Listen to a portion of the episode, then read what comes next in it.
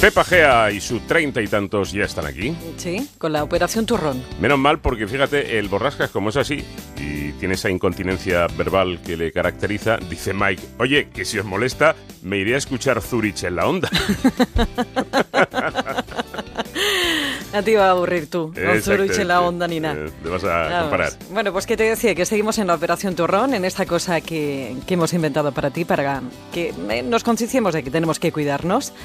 Vamos a hablar cuando la mente no te deja adelgazar. Y es que en esto de adelgazar hay muchísimos factores que condicionan el éxito o fracaso de nuestro objetivo. ¿Cuántas veces hemos comido simplemente por aburrimiento o por ansiedad?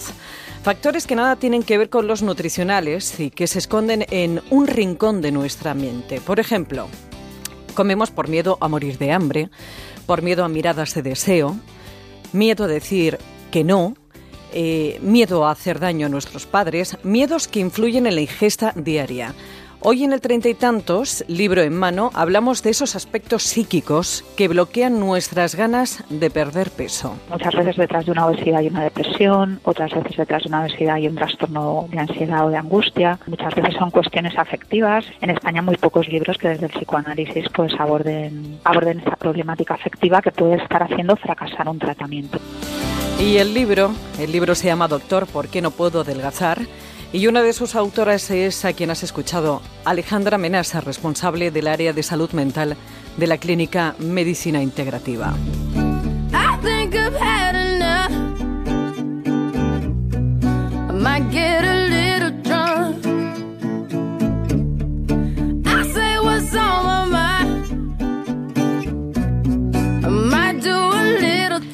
Y es que en torno a la comida se gestan negocios, se arreglan o agravan problemas familiares, se empiezan relaciones sentimentales. La comida está relacionada con el amor, por eso tantas demostraciones en Navidad y tantos padres y abuelos que sobrealimentan a los niños. Muchas veces a la mesa se sienta, además del hambre, las emociones y hay que saber diferenciar entre el hambre fisiológica que solamente se calma con alimentos y el hambre por angustia y ansiedad que se calma momentáneamente con alimentos. Por ejemplo, hay mujeres que comen desmesuradamente porque indirectamente quieren cubrirse con algo que las haga invisibles. Eso es, muy manifiesto en las mujeres en la etapa de la adolescencia hay un pico ahí porque empiezan a tener los caracteres sexuales secundarios, se desarrollan las mamas, empieza la cadera a redondearse más y, eso como que las pone nerviosas, ¿no? Eh, eh, las miradas de los chicos, recibir miradas de los chicos de deseo y entonces es como si se cubrieran de una capa de grasa para que nadie las mirara, ¿no? Eso es muy frecuente en las adolescentes. Bueno, tú has visto también que se ponen ropa muy ancha, a veces le roban la ropa hasta el padre, ¿no? Los jerseys esos anchísimos.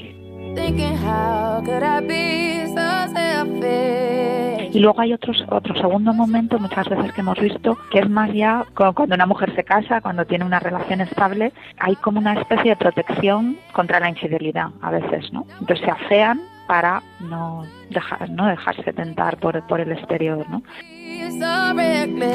Date cuenta qué puñetera es la mente. No me cuido para callar voces también que puedan sugerir una infidelidad o para no provocar celos a mi pareja. Como se explica en el libro, hay poderosos factores que terminan siendo los causantes de que fracasemos cuando nos proponemos adelgazar. Si yo empiezo a hacer una dieta y me entra la ansiedad, es que ya tenía la ansiedad y la estaba tapando con la comida calmas la angustia comiendo, pero luego te entra la culpa. Ay, ¿por qué habré comido tanto? Porque es que estoy gordísimo, porque no sé qué. Si uno detecta que tiene un problema de angustia, pues consultar con un profesional, ¿no? Que te ayude a trabajar eso para no, para no angustiarse tanto. Como te digo muchas veces, el aspecto emocional es determinante. Ansiedad y angustia se pueden manifestar con atracones. No en vano la depresión a veces cursa con eh, bulimia, o con apetencia exagerada de dulces.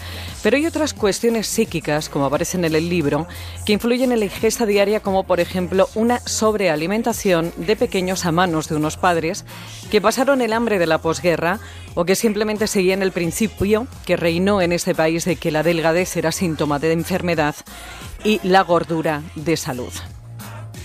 Hay mucha gente que ha vivido una situación muy precaria infantil, pues a lo mejor padres alcohólicos que amenazaban con irse de casa cada dos por tres y claro, el niño aterrorizado, si se va papá no comemos aquí.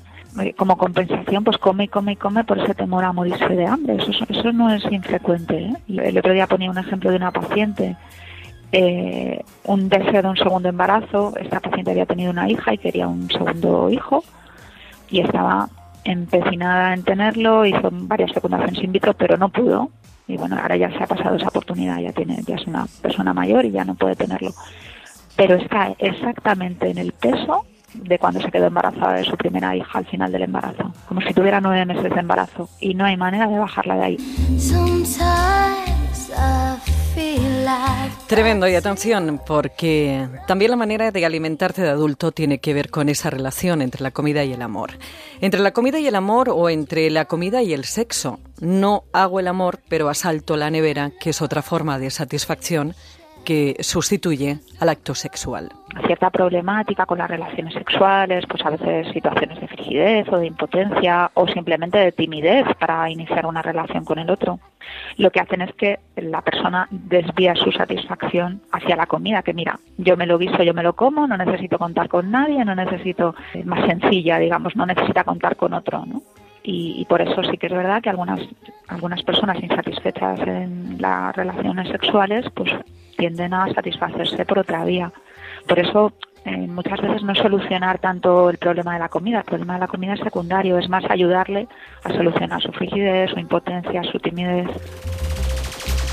A veces hay que tratar los problemas psicológicos que no nos dejan adelgazar antes de poner una dieta hipocalórica que con total seguridad estará abocada al fracaso. ¿Qué duda cabe de que mucha gente calma la ansiedad comiendo? Muchas personas son incapaces de poner punto y final a una comida o decir basta porque son personas inseguras que tampoco saben decir no a nada.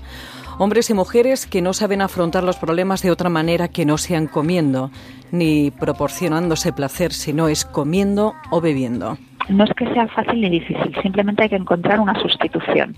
El humano no abandona nada de lo que haya gozado si tú no le ofreces una sustitución de eso. La dieta no es privar al otro de todo, ¿no? Es, mírate, esto mejor lo sustituimos por esto, ¿no? El problema de las personas muy obesas es que su única satisfacción es la comida. Pues no, vamos a abrirte el abanico de las satisfacciones posibles, vas a poder hacer muchas más cosas de las que disfrutar y la comida pues será una más, pero no será aquí la principal y la única.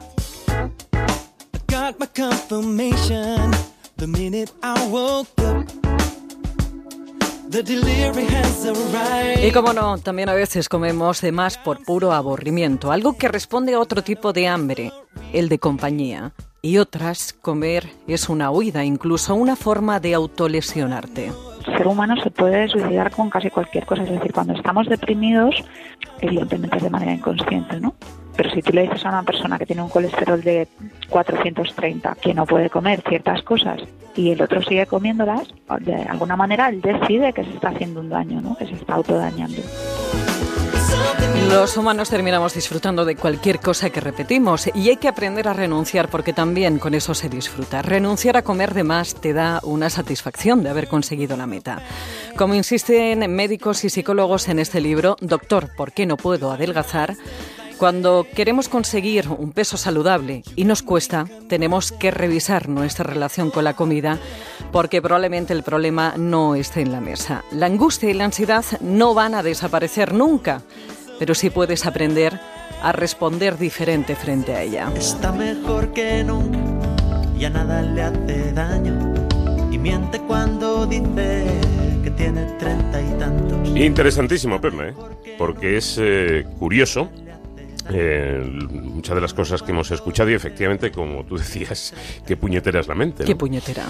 Eh, ha dicho la, doctora, eh, ha puesto el caso de, mujeres que incluso llegan a afearse por Algo, así como vacunarse contra la infidelidad, ¿no? No, tener la tentación de una, de una infidelidad. Y yo recuerdo, no sé ahora, pero hace años, y esto lo he podido comprobar en los álbumes de fotos familiares, una chica con un pelo estupendo, una melena estupenda, se casaba y lo primero que hacía, no, no, se cortaba el pelo, de, entrada.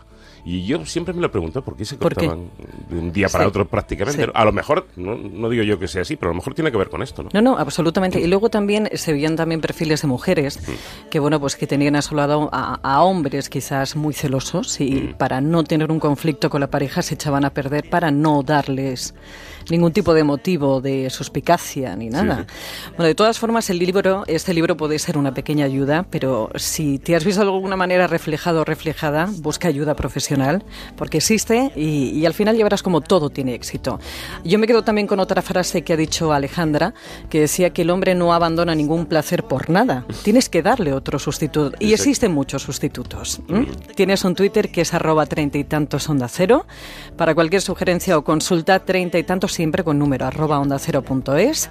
Y para volver a escucharlo tienes onda cero punto es barra Madrid en la pestaña treinta y tantos. También te recuerdo que tienes el blog treinta y tantos en Celebrities de Antena 3 Televisión. Está mejor que nunca, ya nada le hace daño. Y miente cuando dice que tiene treinta y tantos. Llevo una semana buscando